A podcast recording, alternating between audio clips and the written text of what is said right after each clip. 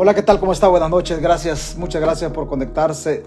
8 con 8 con 36 minutos, 9 con 36 minutos en El Salvador. ¿Qué horas son? 11, quizá 11.36 hora de hora de los estados de arriba, Maryland quizá, no sé. Todavía estamos estamos temprano por acá. A usted agradecerle que se conecte. Hoy hoy no vamos Hoy no vamos a hablar del puerto, vamos a hablar hasta mañana quizá o pasado mañana. ¿verdad? Y vamos a hablar de, otras cosas que no somos ajenos, que no desconocemos en este, este rollo de cosas, pero que, ya sabíamos que estaban pasando. Ya sabíamos que estaban pasando estas cosas, ya, ya nosotros estábamos sabedores. Lo que pasa que, que de repente es, es necesario ir a confrontar otras, fuentes. Pero, yo siempre se lo voy a recomendar en, la, en El Salvador hay pocos canales de televisión que se dedican a hacer un periodismo bastante crítico o que dan oportunidad a las, a las voces, a las voces eh, disonantes. Son pocos, no son muchos. Dentro de estos canales de televisión está TVX de Julio Villagrán, una persona, un periodista al que no tengo el privilegio de conocer, pero que reconozco hace un grandísimo trabajo. En ese canal estuvo hoy Luis Membreño y, hizo una revelación que usted, usted y yo no desconocemos. No desconocemos, es una, es una realidad. Pero es bueno escucharlo de otras personas, de profesionales como Luis Membreño, que conocen el trabajo de las, de las finanzas, de las inversiones, que conocen de las carteras, de los portafolios de inversión y que obviamente son voces autorizadas para hablar de, de, lo, que, de lo que sucede, principalmente del Bitcoin porque el Bitcoin es una criptomoneda que, también tiene su portafolio, su cartera. Y él, él, hace una revelación hoy, mm, la verdad, la verdad le digo, muy, muy, muy complicada para nosotros como, como salvadoreños. Muy, muy complicada.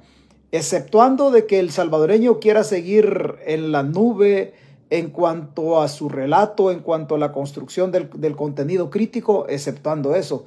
De ahí las oportunidades de aplaudir ya no son muchas. Sinceramente le digo, ya no son muchas, como que el aplauso con las manos o con las orejas ya no va siendo una opción, pero, pero al final la decisión es suya. Democráticamente la decisión sigue siendo suya, no es de, no es de, nadie, no es de nadie más.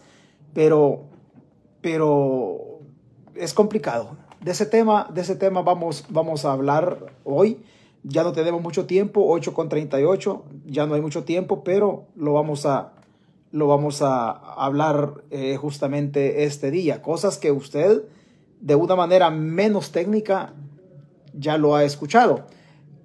Vamos a hablar del, del, tema de que toca Luis Membreño. No lo vamos a hacer en palabras técnicas como lo hace él, lo vamos a hacer en palabras de buen salvadoreño, porque obviamente nosotros lo que necesitamos es entender toda esta madeja. No necesitamos, no, necesitamos términos técnicos, necesitamos que nosotros entendamos a qué se refiere a qué se refiere eh, Luis Membreño cuando toca este tipo de, cosas. Eh, María Torres, muchas gracias, buenas noches. Neri, Neri, Acevedo, gracias, sí, cabal. El nombre del perro de Nayib estaba, dice. Israel Cibrián, saludos, gracias. Francisco James, buenas noches. Julio Ortiz, Anita Calderón, buenas noches. Aquí siempre presente, dice Anita. Gracias, Francisco James, un fuerte abrazo y que Dios me lo bendiga. Muchas gracias. Carlos Roberto Velázquez, vamos. Vamos a Raúl Sorto, Omar Avilés, José Contreras, El Conde, lo del Bitcoin es para, para largo plazo, amigo.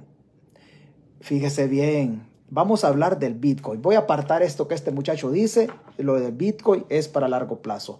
Lo vamos a apartar ese temita. No lo voy a, no lo voy a. Vamos a ver. Lo vamos a apartar aquí. No lo voy a dejar de tocar. No lo voy a dejar de tocar. Va, el Bitcoin es para largo plazo, dice, dice el conde. El conde es una persona que siempre le aplaude al presidente, pero Vamos a hablar cuándo es de largo plazo y cuándo no es de largo plazo. Vamos a hablar de eso. Julio Castillo siempre pendiente, Mejía Claros, Mari, Mariel Hernández, muchas gracias, licenciada Ernesto Peraza. un saludo hasta un saludo hasta allá. Muchas gracias por conectarse. Ronnie Rodesno, ¿cómo se llama? Jorge Jiménez, Adolfo, Adolfo y un montón de gente. Good, good, good, no, hombre, este sí que me puso un trabalengua aquí. Gudlielmi a Andy. Gudlielmi. Este, este nombre está todo raro. Gudlielmi a Andy. Trabalenguas. No, y lo peor lo que pone. Iván, Iván, Iván Clima, con muchas gracias, José Guillermo, y así todos ustedes que se conecten. Marianela López. Ayer los maestros tuvieron una actividad. Dicen que los llevaron por parte del gobierno a, una, a un convivio, les dieron de comer, pero dicen que los trataron mal a los maestros. Los trataron muy mal, la comida no era de la calidad que los maestros esperaban, pero ese volado es así. Cachudo rojo, dice. Muchas, con todo viejo. Muchas gracias, Gustavo, Gustavo Coco MP. Creo que Bukele se metió en un lío si puso el Bitcoin en su nombre. Vea, Bukele se mete en un lío si nosotros como pueblo reaccionamos. El problema de todo esto es que todas, es que Bukele tiene todas las instituciones. Yo le puedo decir desde el Estado de Derecho, desde la ley, Bukele ha cometido varios delitos. Bukele ha cometido varios delitos. Es una realidad. El problema de todo esto es que el abogado del Estado es el fiscal general de la República, es el abogado que tutela el, todo lo que tiene, tiene que ver con el Estado, el enriquecimiento ilícito, la desviación de fondos públicos, todo, todo, todo. Pero el fiscal general es achichincle de Bukele, es empleado de Bukele. Usted como ciudadano puede ir a mocionar o peticionar de que se accione una, una investigación en la fiscalía, pero no va a tener futuro. ¿Por qué? Porque el fiscal general de la República, además de ser delincuente, porque el fiscal es delincuente, eh, es achichincle de Bukele. No hay por dónde. Los jueces de Bukele los pone, los puso Bukele. Entonces no, es, es diferente. Este, este volado está, está bastante complicado. Pero bueno, empecemos nosotros, empecemos nosotros con, con, con este rollo. Y nos vamos a ir nosotros así a la carrera, en palabras de buen salvadoreño. Usted sabe que es un tema que venimos tocándolo desde hace rato, el tema del Bitcoin lo hemos tocado ya antes, de la pandemia, durante la pandemia, el cambio en los cambios del mundo. Después lo tocamos cuando Nayib Bukele y le hemos venido dando seguimiento. Esto es de esperar. Esto es de esperar. Esto no había que buscarle más vueltas al gato. Los norteamericanos han tenido razón. El salvadoreño ha cerrado los ojos.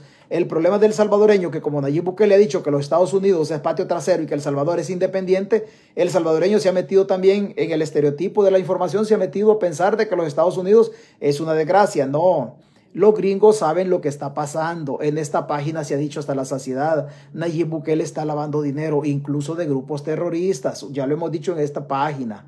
Ya lo hemos dicho en esta página. Aquí puede haber una práctica de lavado de dinero. Aparentemente el dinero es de origen lícito, pero este dinero, eh, con todos los nubarrones que hay en El Salvador en relación a la información, aquí puede estar dándose un caso muy, pero muy claro de lavado de dinero. Muy, pero muy claro. Hay gente que dice, es que Nayib no se debe reelegir. Un día vamos a plantear eso. Un día vamos a plantear eso. ¿Por qué César Fuentes desea que Nayib se reelija? Yo deseo que Nayib se reelija y deseo que la oposición recupere el control de la Asamblea Legislativa. Es la Asamblea Legislativa, como siempre le he dicho, donde está el, el control político en El Salvador. Si los opositores logran recuperar la Asamblea Legislativa, es ahí donde está el control. Yo, yo, yo, César, yo quisiera que Nayib se reeligiera. Un día vamos a explicar el por qué. Incluso los norteamericanos están deseando que Nayib se reelija. No vaya a creer usted que los gringos van a hacer mucho porque Nayib se reelija. No, los gringos van a, incluso le van a poner en bandeja de plata la reelección a Nayib Bukele. Después del 2024 las cosas pueden cambiar, pero Bukele urge, a los gringos les urge que Bukele se, que Bukele se reelija. Vea lo que le estoy diciendo, vea lo que le estoy diciendo. Es urgente, es urgente que, que para los norteamericanos es urgente que Nayib se reelija. Para el salvadoreño quizás no. A nosotros como salvadoreños nos debe interesar la recuperación política de la Asamblea Legislativa de la Asamblea. Pero los norteamericanos, yo le puedo garantizar que los gringos están deseando que Nayib Bukele se reelija.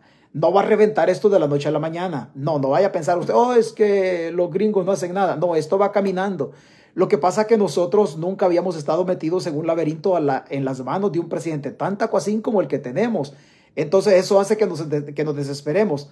Vale decir que la leche se arruinó, la leche está corrompida, se corrompió la leche. Pero nosotros tenemos diarrea antes de bebernos la leche, porque nunca habíamos estado así. Pero le puedo asegurar que los gringos desean que Nayib Bukele se reelija. Y usted como salvadoreño tiene que buscar que la Asamblea Legislativa vuelva al control de los opositores.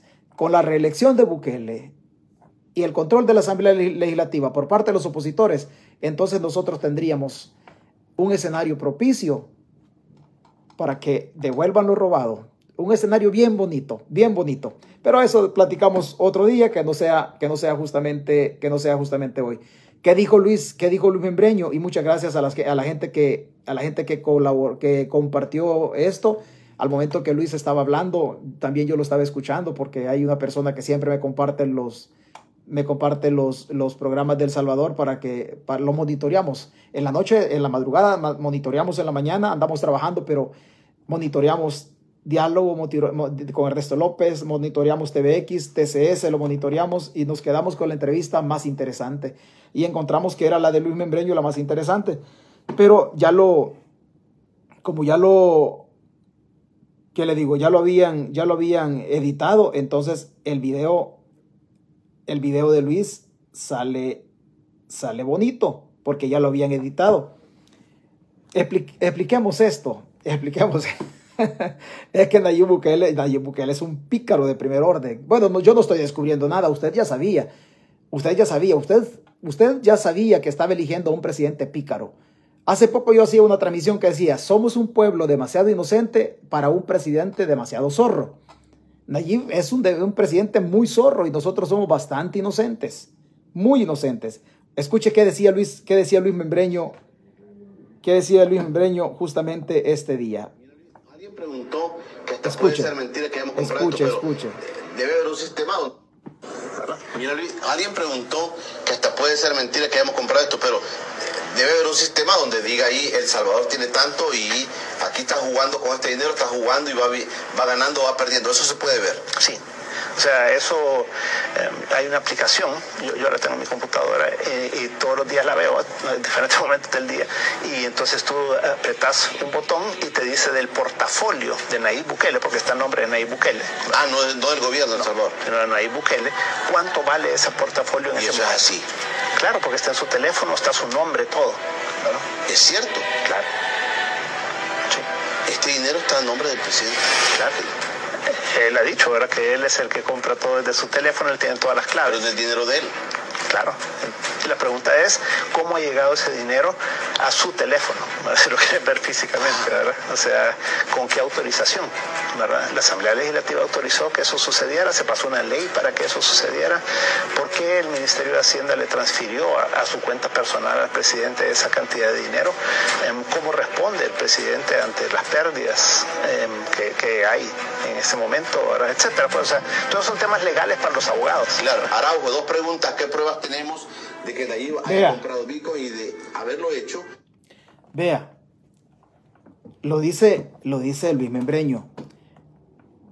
Yo quiero pedirle al gobierno de la República del Salvador o la Fiscalía General de la República del Salvador que si Luis Membreño está mintiendo, denúncienlo. Denúncienlo por difamación.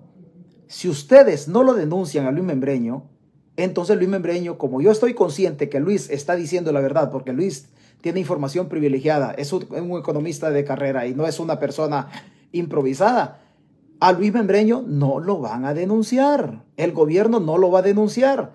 Si el gobierno supiese que Luis Membreño está difamando, está calumniando a la persona de Nayib Bukele, Membreño no está hablando del gobierno eh, fiscal general, Membreño está hablando de la persona natural. Cuando hablamos del gobierno, hablamos de una parte más grande, de una parte jurídicamente hablando dentro de la estructura del Estado. El gobierno es el Ministerio de Economía, es el Ministerio de Defensa, es, son más instituciones. Entonces pueden decir, no nos sentimos ofendidos porque habló del gobierno. No, Luis Membreño está hablando claro. Dice, Nayib Bukele compra el Bitcoin.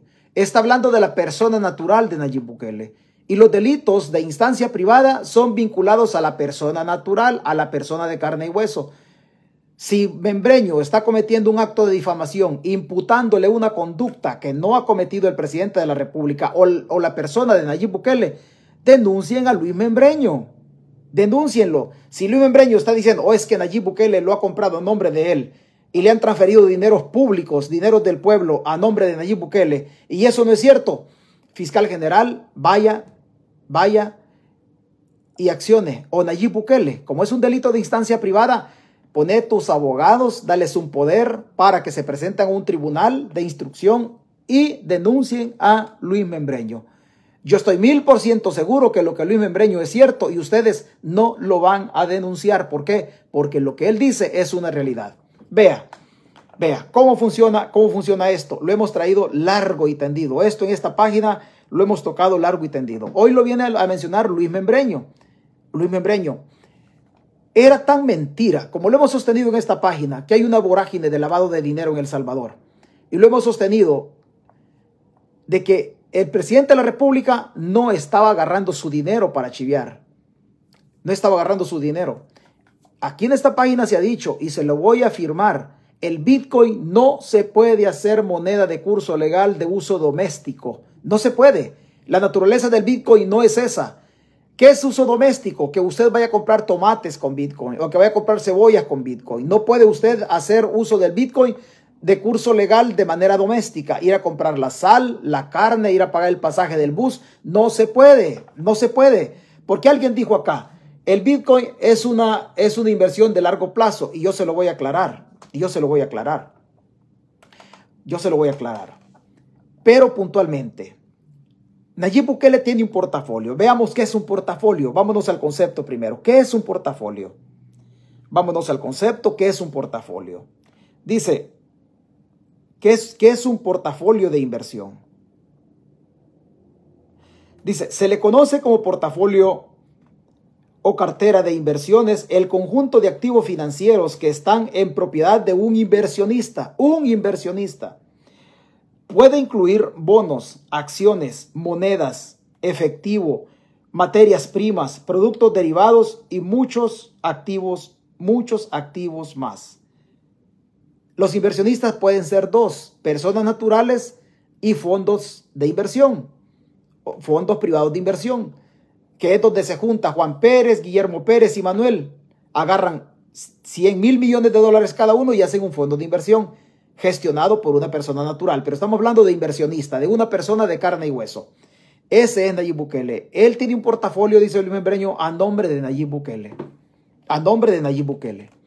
La pregunta es, si el presidente de la República está comprando a nombre de Nayib Bukele y el ministro de Hacienda le, está transfiriendo a Nayib Bukele dinero del pueblo, aquí, hay, aquí es esto, hay constitución de delitos. Aquí hay constitución de delitos. Aquí el hombre está robando. Y alguien va a decir, sí, pero es que el presidente de la República lo va a regresar. Vea, cuando usted compra Bitcoin, cuando invierte en el bloque total del Bitcoin, como lo ha hecho el presidente de la República, porque el presidente no ha fraccionado el bloque, sino que lo ha comprado en su totalidad, el bloque, el bloque es esta parte. Pongamos esta parte, pongamos esta caja para ilustrarnos. Un bloque de Bitcoin es el famoso blockchain, blockchain es un bloque. Este es un, este es un bloque de Bitcoin, este. Este es un bloque de Bitcoin. Este bloque vale 60 mil dólares, por ejemplo. Este es un bloque, 60 mil. Bukele lo ha comprado entero. Lo ha comprado entero. Ha comprado más de 2.000 bloques de estos. Si lo fraccionamos, si lo fraccionamos en cuatro, ¿cuánto vale 60 entre 4? A 15 mil pesos cada pedacito. Se fracciona en cuatro partes a 15 mil dólares. Bukele no ha comprado parte de Bitcoin, ha comprado el bloque completo. Ese bloque, completo, cuando inició las operaciones, costó entre 50 y 52 mil dólares. Lo compró Nayib Bukele. Hoy el bloque, ese bloque anda en 20 mil. Se han perdido más o menos 30 mil dólares. 30 mil dólares. ¿Quién ha perdido en, este, en esta situación? Nayib Bukele no ha perdido porque no es su dinero. Quien ha perdido es el pueblo porque el dinero con el que Nayib Bukele ha comprado es dinero del pueblo. Vámonos al otro lado. Imaginemos que, imaginémonos que recupera el valor el Bitcoin. Imaginemos que recupera el valor el Bitcoin, que de 20 mil regresa a 50 mil y que recupere el valor. No se ha perdido nada, digamos así en el ejemplo, no ha perdido nada. Al recuperar el valor, ¿quién gana? Gana la persona que invirtió su dinero. ¿Quién invirtió el dinero? Nayib Bukele. Pero el dinero venía del, del Estado. Sí, pero el que gana es Nayib Bukele, no el Estado. La pérdida sí, la pérdida la asumió el Estado, la asumimos todos. Pero cuando gane Nayib Bukele se puede hacer el loco. ¿Quién gana? Gana él como persona natural, pero lo compra con fondos propios. Cada bloque, cuando usted compra un bloque, cuando usted compra este bloque, este bloque tiene una llave o tiene una clave. Esta clave es propicia o prudente no perderla, porque es la clave del bloque. Esa clave le va a servir a usted cuando usted diga, bueno, el, Bitcoin yo lo compré en 20 mil, hoy vale 25 mil. Un ejemplo, usted está ganando 5 mil dólares y dice, voy a vender el bloque porque voy a ganar 5 mil. Usted tiene que vender junto a él, al bloque, junto en la operación, la clave. La clave, esa llave que tiene el Bitcoin. ¿Quién tiene la llave de los Bitcoins de El Salvador? ¿Quién tiene las llaves de los Bitcoin? del 2000 y algo de llaves. Hay más de 2000 Bitcoin comprados con dinero del pueblo, pero los compró la persona de Nayib Bukele. Ya usted escuchó a Luis Membreño, a mi medida yo he tratado de explicarle. Hay más de 2000 llaves. ¿Quién tiene las llaves? El Ministerio de Hacienda no las puede tener. ¿Por qué? Porque lo compró Nayib Bukele. Aunque el dinero venga del Ministerio de Hacienda, lo ha comprado la persona natural de Nayib Bukele. El día que Bukele deje de ser presidente en las condiciones actuales, si ahorita Bukele deja de ser presidente, los bitcoins, ¿de quién son? De Nayib Bukele. Él se puede ir para Palestina a exiliarse a un país de allá del Medio Oriente y no regresar nunca y se lleva los 2000 bitcoins. Porque ¿de quién son? Son de Nayib Bukele, con dinero del pueblo. A nosotros nos va a dejar un tema de carácter legal para procesar a Nayib Bukele para recuperar el dinero invertido en los 2000 bitcoins. Sí, pero los bitcoins son de Nayib Bukele. Las llaves no quedaron en poder del Estado. Las llaves quedan en poder de quién? En poder de la persona o de la empresa que Bukele designe. ¿Sabes qué? Teneme la llave. Porque los bitcoins de quién son? De Bukele, reitero. De Bukele. Bukele va a seleccionar quién tiene la llave. Como lo que sucede en El Salvador. ¿Quién tiene la llave de los bitcoins? Hemos hablado largo y tendido en esta página relacionado al Bitcoin y hemos asumido las puteadas que muchos, muchos seguidores del presidente me han pegado acá. Muchos seguidores. Veamos quién tiene el Bitcoin. Este es un mundo de información en donde todo está relacionado. Absolutamente todo está relacionado. Quien tiene el Bitcoin, aquí en esta página ya lo habíamos tocado, que por la premura no nos habíamos puesto muy buzos, es otra cosa. Pero acá ya habíamos tocado quién tiene el Bitcoin, de quién, quién es el dueño del Bitcoin. Perdón, quién tiene la llave del Bitcoin. ¿Quién tiene las llaves? En este caso, en este caso del Bitcoin en El Salvador. Todo indica que la empresa que tiene las llaves se llama BitGo, V grande y T de tomate, juntito todo, G de gato y O de Oscar. BitGo, grábese en la mente. BitGo es una empresa estadounidense sancionada por los norteamericanos que no puede operar en Estados Unidos es la que tiene la llave de más de 2.000 Bitcoin en El Salvador. ¿Quién la buscó? ¿El Estado salvadoreño? No, la buscó Nayib Bukele porque él es el dueño del Bitcoin. Este, Bukele buscó quién le tuviera las llaves o las claves de cada bloque. Vea, el 5, el 5 de enero de este año sale, sale una información en los Estados Unidos. Sale una información Bitgo, dicen los gringos, es una empresa multada en enero del 2021 por no bloquear el acceso a sus servicios a ciudadanos de varios países sancionados por Estados Unidos u organizaciones vinculadas con terrorismo. Por su parte, el ministro de Hacienda de El Salvador dice que el dueño de las criptomonedas es Bandesal. Falso. Es absolutamente falso. No es el dueño de las criptomonedas. El dueño de los, perdón, el dueño de los de las llaves Bandesal es la institución estatal salvadoreña que formó o conformó el fideicomiso, pero no es la, no es la que tiene las claves, no es Bandesal, eso es absolutamente falso. Eso es absolutamente falso. Lo tiene BitGo, quien fue multada en enero del 2021 por los norteamericanos por abrir o hacer negocios con ciudadanos sancionados por los Estados Unidos o con países sancionados por los Estados Unidos a través de cuál lista? A través de la lista Maninsky. Recuerde usted que la colocha resino está sancionada por la lista Maninsky. Bueno, ahí después, después seguimos con eso porque iba a decir algo. Dicen ellos, una investigación de experto en criptomonedas, Mart Odell, lo llevó a concluir que quien tiene la custodia, es decir, las llaves de acceso, en, ese, en aquel tiempo eran 1391, no son 2000 como hoy.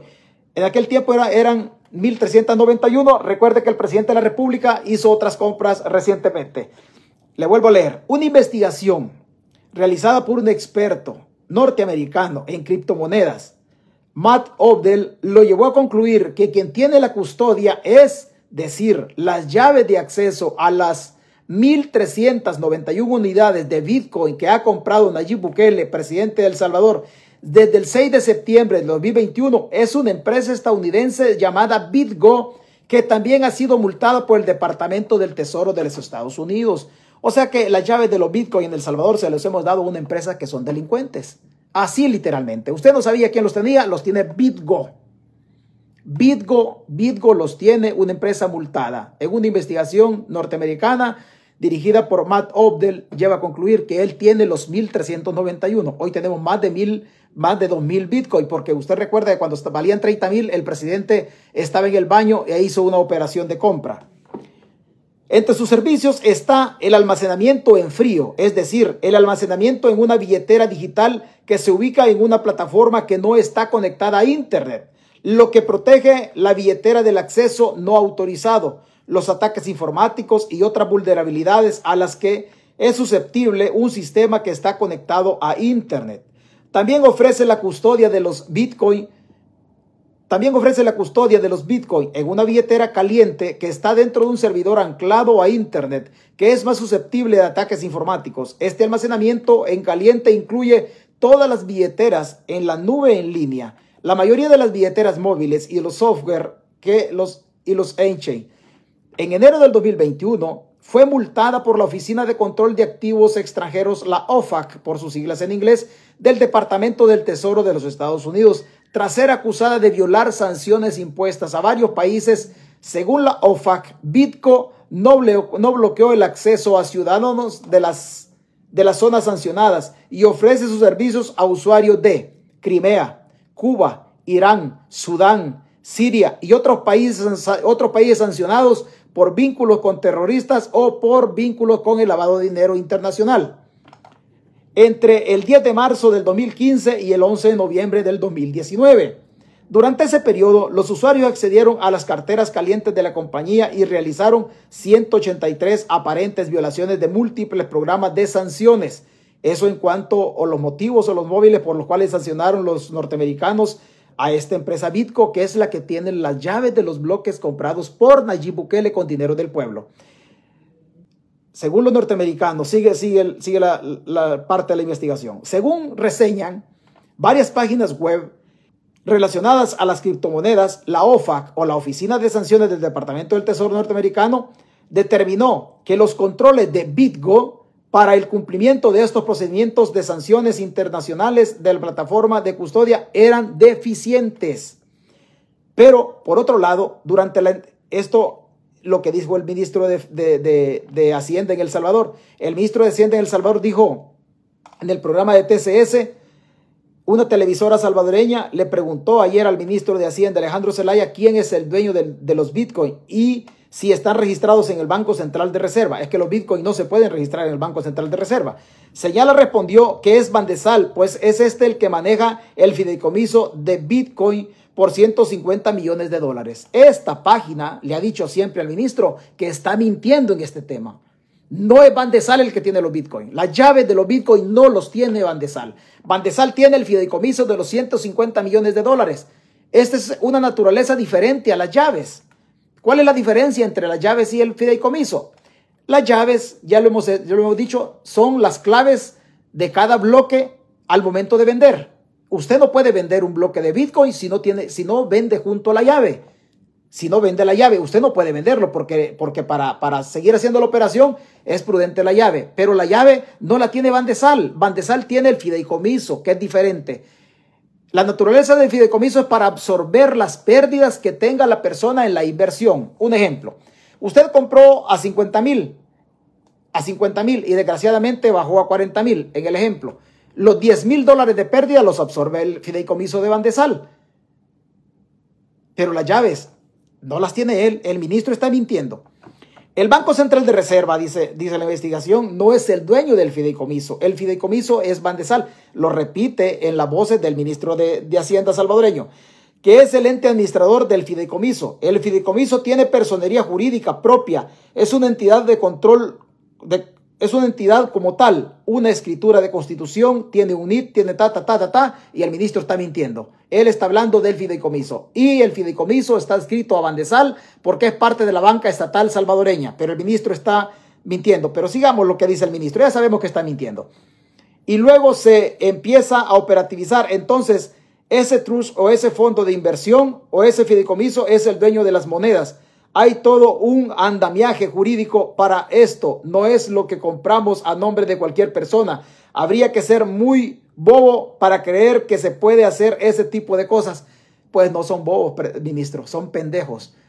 Porque es bobo pensar que un portafolio no se puede conocer. Sí se puede conocer el portafolio de inversión de cada persona que, lo hace. El ministro dice, es que no se compró a nombre de personas. Sí se compró a nombre de personas. Sí se compró nombre de Nayib Bukele y lo dice Luis Membreño en el portafolio. Y yo vuelvo, vuelvo a motivar al presidente de la República y a su jurídico. Si Membreño está mintiendo, denúncienlo. Denúncienlo. No se queden con las ganas, denúncienlo por mentiroso. Pero Luis no está mintiendo.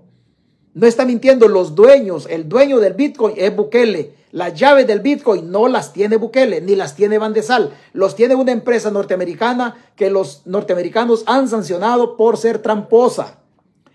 Pese, pero pese que Celaya reconoce que son fondos públicos, no hay manera de obtener información sobre ese fideicomiso, pues el mismo presidente de, la institución salvadoreña, Juan Pablo Durán, afirmó en octubre del año pasado que Bandesal no podía entregar información porque según él esa información reservada bajo el sigilo bancario. Sí, sí es reservado porque los bitcoins son de Bukele, no son del Estado. No son del Estado. Los bitcoins son de Bukele, no son del Estado. Es así, es así de sencillo. No son del Estado. Bukele está agarrando dineros del pueblo, dinero del pueblo para sus gustitos personales, para chiviarse el dinero del pueblo. Pero no vaya a pensar que cuando el Bitcoin recupere el valor, el ganador es el pueblo. No, el ganador es la persona que ha comprado los Bitcoin. Y los Bitcoin, en la información de Luis Membreño, los ha comprado ¿quién? Nayib Bukele como persona natural. Nayib Bukele como presidente de la República no puede comprar Bitcoin. ¿Quién lo tiene que hacer? Lo tiene que hacer la cartera estatal encargada de esas inversiones. Ellos lo tienen que hacer. Alguien decía acá, no decía, es que es una inversión de largo plazo. Fíjese bien, El Salvador no es un país que puede hacer inversiones de largo plazo. ¿Por qué? Porque El Salvador tiene más necesidades que un carro viejo. No podemos hacer inversión de largo plazo. La inversión es un acto, es un acto de especulación. Es un acto de especulación. Volvemos al ejemplo. Usted invierte en este bloque de Bitcoin, invierte 60 mil dólares, usted, Juan Pérez, y lo hace de esa manera porque recibió una herencia. No le cuesta nada y usted dice, bueno, en lugar de tener estos 100 mil dólares en el banco que no me va a dar intereses, lo voy a meter en Bitcoin. Y usted compra un bloque de Bitcoin de 60 mil dólares. Este es su bloque, con la respectiva llave. Y dice usted, bueno, yo no lo necesito. Hay que estén. Si pierdo, ah, no hay problema. Si pierdo ahorita, me, espero para cuando recupere el valor y se queda con el bloque porque el dinero no lo necesita usted. Usted tiene trabajo, tiene comida, tiene todo. Ay, deja los, los 60 mil dólares del bloque, no importa. Es su dinero, su dinero. Usted como persona natural puede hacer uso de su dinero. El problema es que El Salvador no puede darse el lujo de comprar Bitcoin para dentro de tres años tomando en cuenta que nosotros tenemos un presupuesto general de la nación que para completarlo siempre vamos a prestar mil millones de dólares a cualquier parte. Para completar el presupuesto, ¿para qué sirve el presupuesto? Para la salud, para la educación, para la seguridad, para la las carreteras y caminos vecinales, la construcción de puentes, infraestructura académica, infraestructura este, eh, de salud, para todo. Si para completar nosotros nuestro presupuesto, que con lo que se pagan salarios de los empleados o burócratas salvadoreños, necesitamos completarlo con préstamos, quiere decir que no podemos hacer inversión. ¿Por qué? Porque el dinero lo necesitamos para comer. Y usted nunca puede invertir un dinero que necesita para el almuerzo. Usted no va a invertir el dinero de su comida. ¿Por qué? Se va a quedar aguantando hambre. Eso le pasa a El Salvador. El Salvador no puede aspirar a tener inversiones de largo plazo. ¿Por qué no puede aspirar? Porque nosotros somos un país, un país pobre a nosotros como salvadoreños, al Estado salvadoreño, a la gente salvadoreña, a nosotros, nos sobra hambre y nos falta dinero.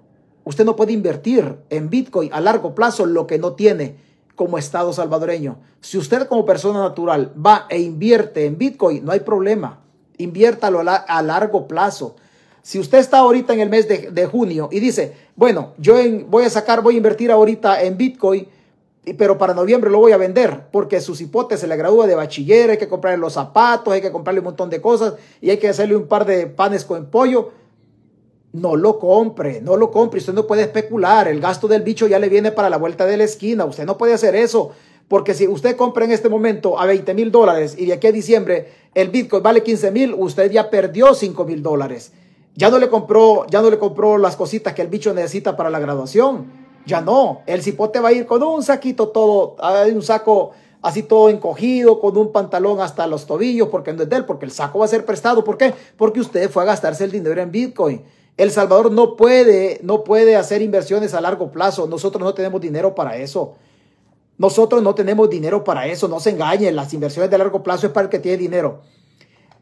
Si una persona, si una persona saca su dinero de la maquila el día viernes y le pagan 300 dólares por su, por su, por su mes de trabajo en la maquila, y el día sábado, el día viernes se lo pagan, y el día sábado a las 10 de la mañana va a ir a pagar a la tienda de la esquina donde le fían para la semana, no se puede hacer moneda de curso legal. ¿Por qué? Porque le dieron lo relativo a 300 dólares.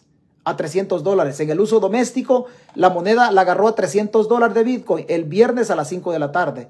Para el sábado a las 10 de la mañana ya no son 300. En la volatilidad del Bitcoin, en la pérdida, puede ser que la señora no tenga 300, puede ser que tenga 280. 280 dólares, ya perdió 20.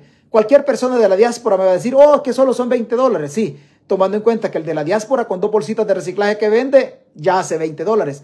Pero el salvadoreño no puede darse el lujo de perder 20 dólares, ni siquiera 5, porque de por sí el salario mínimo no le alcanza para la comida y si empieza a perderlo, por eso no se puede hacer, no se puede hacer la moneda de uso doméstico en El Salvador, porque la volatilidad, si usted gana, pues está bien, pero si pierde, pero si pierde, si usted está utilizando el Bitcoin hoy con la volatilidad que tiene, se va a quedar aguantando hambre. Eso es, eso es elemental. Hay que ir a Harvard para eso. No, señores, si eso es, si eso es básico. Eso es básico.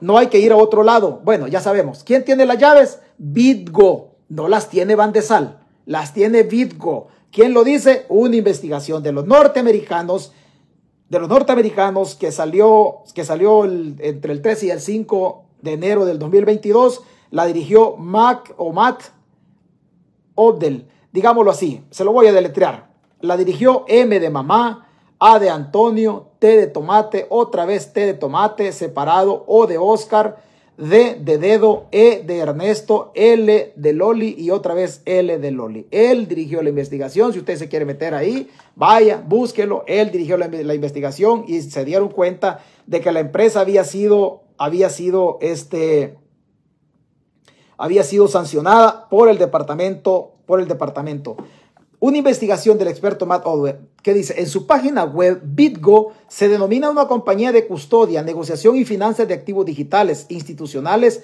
que proporciona a los, a los inversores institucionales y plataformas de criptoactivos liquidez, custodia y seguridad. La compañía que tiene su sede en Palo Alto, California, y fue fundada en el 2013 por Mike Belcher y por en el 2021 fue adquirida por Galaxy Digital por 1.200 millones de dólares. Entre sus servicios está el almacenamiento en frío y habla de todo, de todo, eh, de todo lo, demás.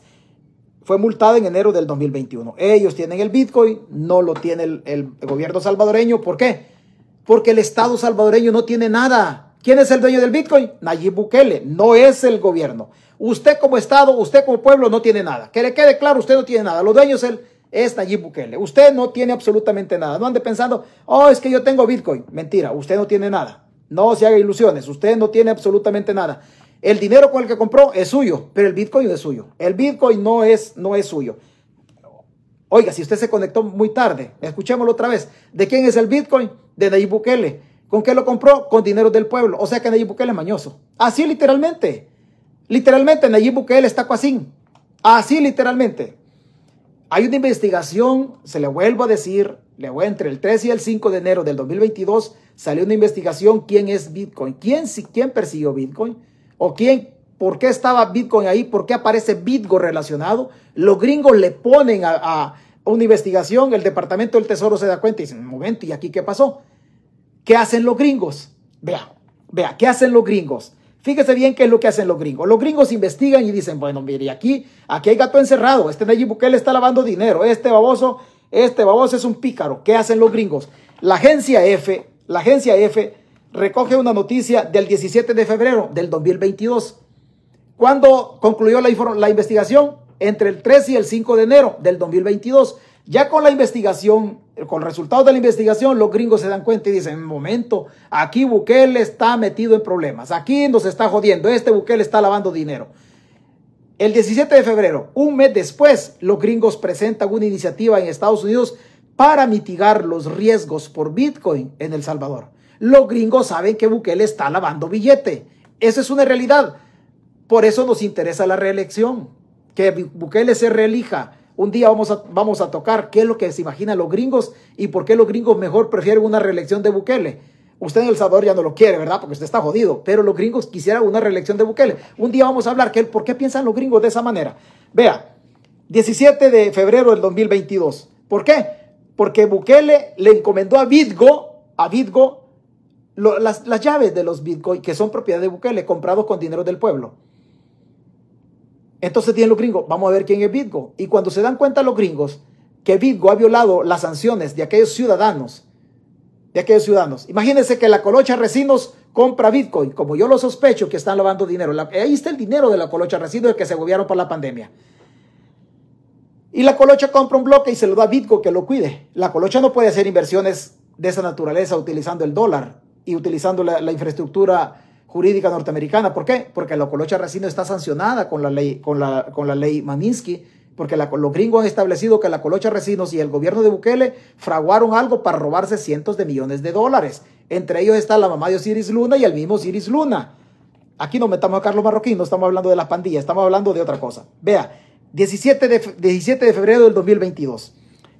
Tres senadores estadounidenses presentaron este miércoles, en relación al 17 de febrero, una iniciativa legislativa para que el gobierno diseñe un plan que mitigue los riesgos que tiene para el sistema financiero de Estados Unidos la adopción del Bitcoin en El Salvador.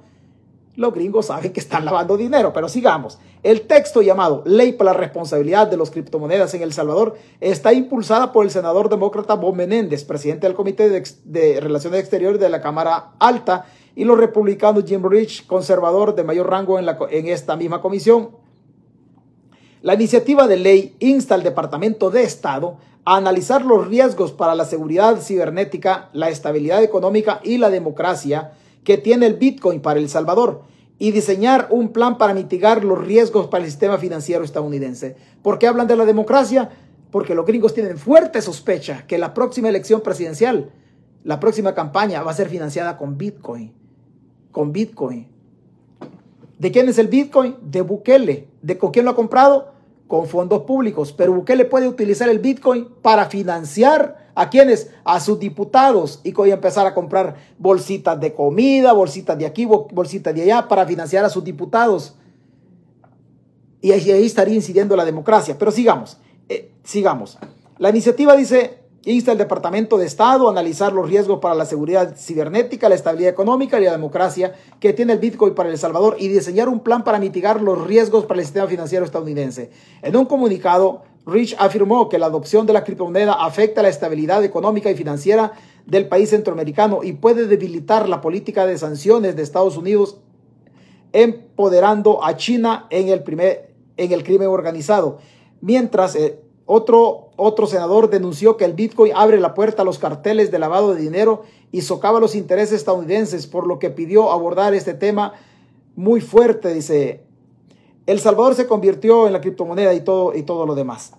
Los gringos nos están creando una ley a nosotros, solamente para nosotros, somos el único país en el mundo. Hoy después se, se anexó otro país pequeñito en África, pero han hecho una ley justamente para nosotros por el problema del Bitcoin, por el problema del Bitcoin. Están lavando dinero. ¿De quién son los Bitcoin? Es que este Luis Membreño. Muchas gracias a Luis por decir estas cosas que, que vea, vea, vea. Vamos a ponérselo otra vez por vea. Lo dice Luis Membreño. Mira Luis, alguien preguntó que hasta puede ser mentira que hayamos comprado esto, pero debe haber un sistema donde diga ahí El Salvador tiene tanto y aquí está jugando con este dinero, está jugando y va, va ganando o va perdiendo. Eso se puede ver. Sí. O sea, eso, eh, hay una aplicación, yo, yo la tengo en mi computadora eh, y todos los días la veo en diferentes momentos del día. Y entonces tú apretas un botón y te dice del portafolio de Nayib Bukele, porque está el nombre de Nayib Bukele. Ah, no, no del gobierno de El Salvador. Sino de Nayib Bukele. ¿Cuánto vale ese portafolio en Y ese eso es así. Claro, porque está en su teléfono, está su nombre, todo. ¿verdad? Es cierto. Claro. Sí. Este dinero está a nombre del presidente. Claro. Él ha dicho, ¿verdad? Que él es el que compra todo desde su teléfono, él tiene todas las Pero claves. es el dinero de él. Claro. La pregunta es, ¿cómo ha llegado ese dinero a su teléfono? Si lo quieren ver físicamente, ¿verdad? O sea, ¿con qué autorización? ¿verdad? La Asamblea Legislativa autorizó que eso sucediera, se pasó una ley para que eso sucediera. ¿Por qué el Ministerio de Hacienda le transfirió a, su cuenta personal al presidente esa cantidad de dinero? Em, ¿Cómo responde el presidente ante las pérdidas em, que, hay en este momento, etcétera? Pues, o sea, todos son temas legales para los abogados. Claro, Araujo, dos preguntas. ¿Qué pruebas tenemos de que Nayib haya comprado Bitcoin y de haberlo hecho a nombre de quien lo compró? Ya escuchó usted. Ya escuchó. Ya le huevearon. Este, este, este es pícaro. Este Bukele es pícaro. ¿Se da cuenta por qué quieren crearle una moneda para que usted la consuma en El Salvador? Ahí van a crear una moneda solo para el uso doméstico en El Salvador, no para el Bitcoin.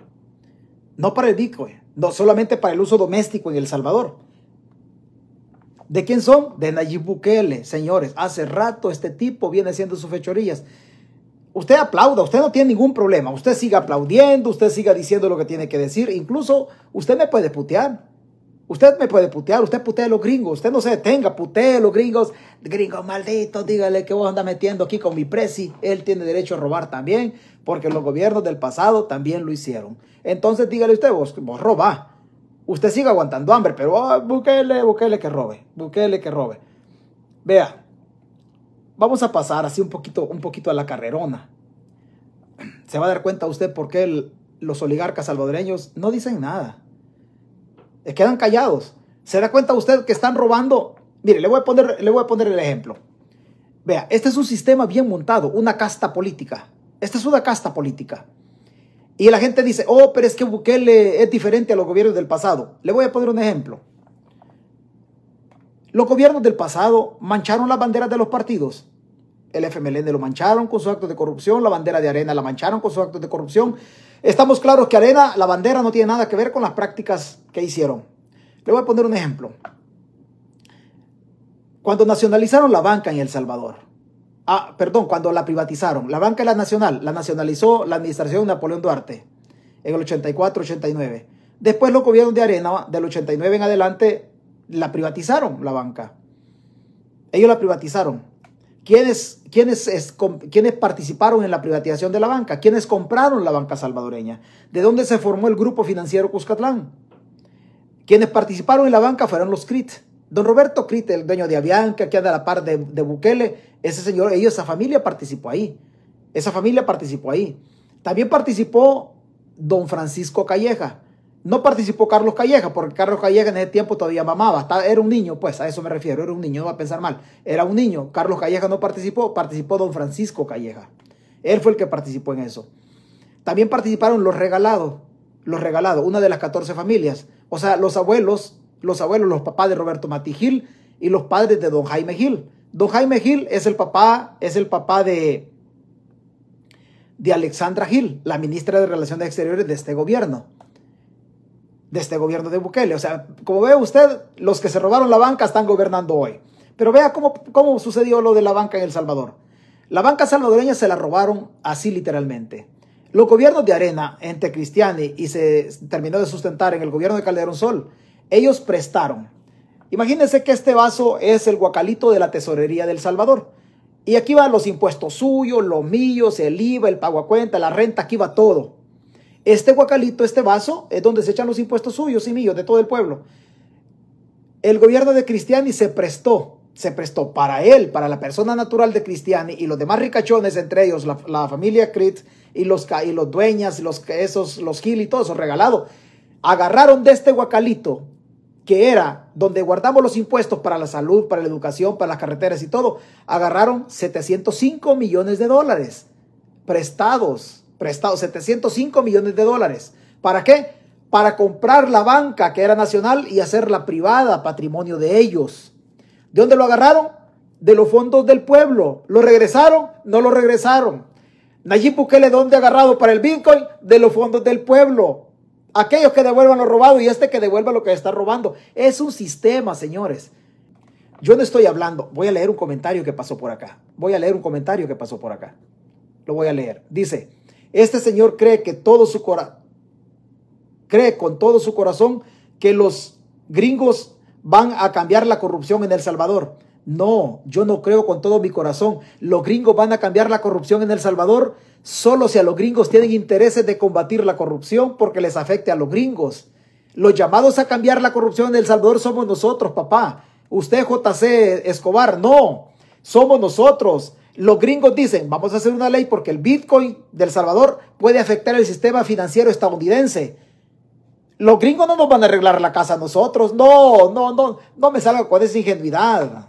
Los gringos cuando intervienen en un país lo hacen salvaguardando sus intereses.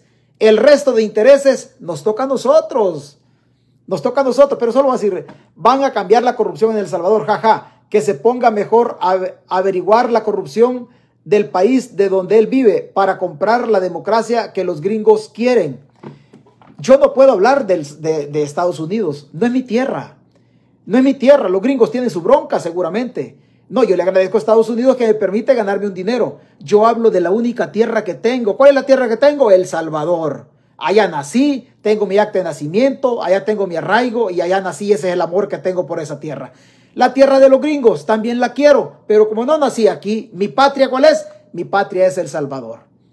Ese es mi gana, mi gana de joder. Mi patria es El Salvador. Es la única patria que tengo yo y se llama El Salvador. Aquí en Estados Unidos ando accidentalmente. Accidentalmente. Pero yo me quiero regresar. Los gringos no van a solucionar el problema del Salvador. No, no lo van a hacer. A menos, a menos que los gringos vean que les afecta el problema del Salvador. ¿Les afecta dónde? En su seguridad. Geopolíticamente, El Salvador es el primer anillo perimetral de la seguridad de los Estados Unidos. Si los gringos se dan cuenta que Hezbollah u otro grupo terrorista está lavando dinero ahí en El Salvador, entonces los gringos se van a meter. ¿Por qué? Porque la seguridad de los Estados Unidos se está viendo afectada. Si los gringos ven que solo nosotros como salvadoreños no la estamos comiendo, a eh, los gringos les vale madre. Es su rollo, hay que lo arreglen los salvadoreños. Por eso nosotros tenemos que accionar primero como salvadoreños y la comunidad internacional que se anexe a nosotros en virtud que solucionar los problemas del Salvador es potestad y obligación de los salvadoreños. Los gringos van a participar con nosotros en la medida que los gringos quieran solventar también su situación en relación a los intereses norteamericanos. La política exterior, señores, es de un solo factor, intereses no más. Intereses es la palabra clave en la política diplomática de cualquier país del mundo. ¿Por qué Rusia tiene una guerra en Ucrania? Por intereses geopolíticos vinculados a Crimea, la salida al Mar del Norte para la parte de Medio Oriente y, otros, y otras, otras cositas que tiene ahí. Es intereses, son intereses. Yo no estoy diciendo que los gringos no van a solventar el problema. No, cuando a mí me dicen que viva Bukele, que viva Bukele. Yo no lo quiero muerto, yo César Fuentes no lo quiero muerto, yo lo quiero vivo. Solo vivo nos va a regresar lo robado. Solo vivo. Ya muerto, ¿para qué? ¿Para qué? Si la acción penal, si Bukele está robando dinero del país, la acción penal de la persecución de los robos de Bukele se extingue con la muerte de Bukele. ¿Para qué lo queremos muerto? No, yo lo quiero vivo. No, yo lo quiero vivo. Cruz, Calaver y Camposanto, que Bukele no muera todavía, sino que muera dentro de 70 años y los hartamos presos dentro de 70 años, porque, porque cuando él tenga 70 años, primero Dios, y estemos, y estemos todavía nosotros vivos, y Dios quiera nos toque ver a este sinvergüenza como todos los del pasado. No, no se me emocione, papá, no se me emocione que de este tema conocemos y sabemos un poquito. Ustedes no se me, no se me emocionen. Pero bueno, nosotros decíamos así un poquito a la carrera. A la carrera. Vea, están construyendo el penal allá en, en San Vicente. ¿Quién lo construye? Aquí nos vamos a quedar. Inversiones Omni, empresa que está a cargo de la construcción del nuevo penal, alberga 20 mil privados de libertad y está relacionada con el Chivo Pet. Pero busquemos quién lo construye. Busquemos quién lo construye. ¿Quién es el dueño de la empresa, de la empresa Omni? ¿Quién es el dueño de la, empresa? Permítame. Permítame, ¿quién es el dueño de la, de la empresa, de la empresa Omni? Mientras Déjeme buscarlo, por aquí lo tenía yo guardadito. ¿Quién es el dueño? Es que este, este volado escribió quién es el dueño. El dueño de la empresa se llama ingeniero Luis Dada Yar. ingeniero Luis Dada. ¿Quién es Luis Dada? Luis Dada es el presidente de Casalco.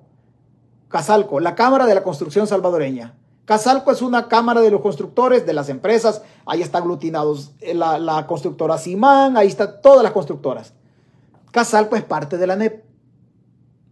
Y la NEP, ni cuando era presidente de la NEP, Simán no dijo nada. Aunque Simán se daba cuenta, Javier Simán era presidente de la empresa privada y se daba cuenta que una de sus, de sus agremiados estaba participando en la construcción del tercer nivel del hospital El Salvador y también del archivo PET. Y estaban cometiendo un ilícito, un ilícito este, esta, esta empresa. Pero Simán no dijo nada. ¿Por qué no dijo nada? Porque era parte de la empresa privada. Simán ya entregó el poder. Ya entregó el poder. Ni Leonor Selva no dijo nada, una ejecutiva de la empresa privada. Eh, ya Simán ya entregó el poder. Hoy están construyendo en el penal, el penal de allá también.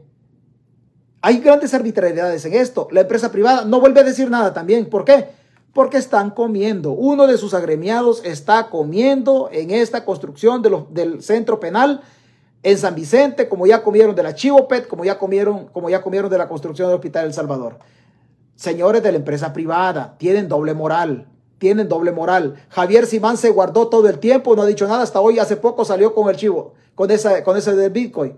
Javier no dijo nada cuando construyeron el hospital. ¿Qué pasó en el hospital El Salvador? Vea, esto no crea usted, mire, yo tengo, yo tengo una lucha en contra de los oligarcas salvadoreños. No, no, yo tengo, yo sé que toda la persona que invierte necesita ganar. Pero por favor, ricachones en El Salvador, no le vean la cara de tonto al pueblo. Ustedes son parte de todo este desorden que, que Bukele está cometiendo y se quedan callados. Cuando ustedes están comiendo, cuando la NEP está comiendo, se queda callada se queda callada. Cuando, cuando la NEP no come, ahí empiezan a hablar, pero apenas le llenan, apenas le llenan la boca, se quedan calladitos. El problema es que al pueblo nunca le dan de comer. Siempre son ellos los que vean. Vea, Inversiones OVNI, empresa que está a cargo de la construcción del nuevo penal de que albergará a 20 mil eh, privados de libertad en Zacatecoluca. San Vicente es también la empresa que realizó trabajos en la tercera fase del Hospital El Salvador y que construyó la Chivopet la Chivopet.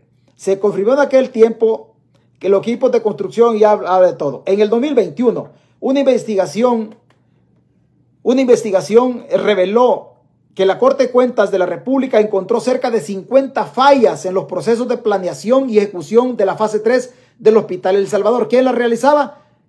La empresa del ingeniero Dada, de Casalco, aglutinado a la NEP. 50 fallas ¿Qué dijo Javier Simán esa vez? No dijo nada porque uno de sus agremiados estaba tragando macizo. Estaba tragando macizo.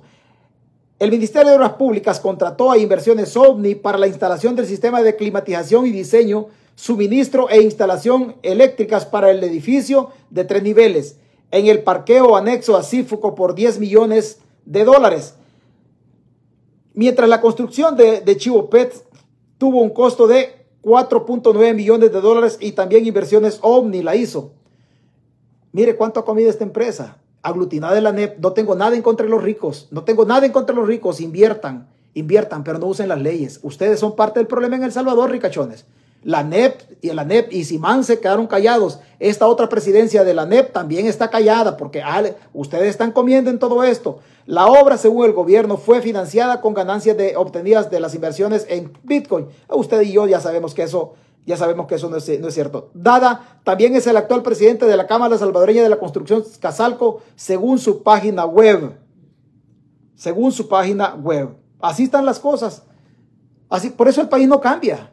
El país no cambia, El Salvador lo han secuestrado las mismas élites. Y por eso cuando a mí me dicen, oh, es que Simán presidente, pero Simán no dijo nada.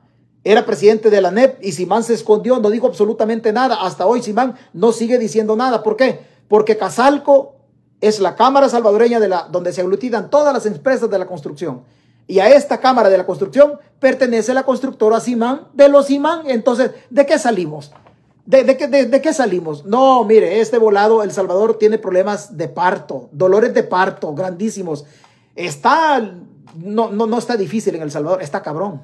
Sinceramente le digo, está, allá uno se encuentra cualquier tacuacín a la vuelta de la esquina. Cualquier mañoso a la vuelta de la esquina ya se lo encuentra. Y por eso cuando me dicen, eh, que Simán presidente, si Simán es parte del problema, pueblo. Si los callejas son parte del problema, si cuando ellos están comiendo quedan callados, si cuando el pueblo está aguantando hambre, entonces no dicen nada. Están gobernando la parte de Bukele, el pueblo está aguantando hambre, le están ensartando garrote. Por eso usted dígame, ¿dónde usted ha visto a un rico preso en el estado de excepción? Nunca. Nunca va a ver a un rico usted allá vapuleado por la policía o que la mamá, usted ha visto a la mamá de un calleja, a la mamá de una de apellido calleja, en el penal de Izalco, allá la familia viendo, ver, no, que ahí viene mi hijo, ahí viene mi sobrino, mi nieto calleja. Nada, que quiero ver si ahí viene mi, ahí viene mi familia, el de los Poma. O ahí viene también este Simán Junior. Mentira, ahí no hay nada de eso. Ahí no hay nada de eso. La justicia en El Salvador sigue siendo sesgada en contra de la clase social suya y mía. A los pandilleros, ah, véntales la ley, pero dejen estar chingando, no jodan a los, a los inocentes. Porque delincuentes son los pandilleros, también delincuentes son los políticos, los empresarios y un montón de sinvergüenzas. Delincuentes son los pandilleros. Delincuente Bukele está comprando Bitcoin para él con dinero del pueblo. Buenos días, buenas noches.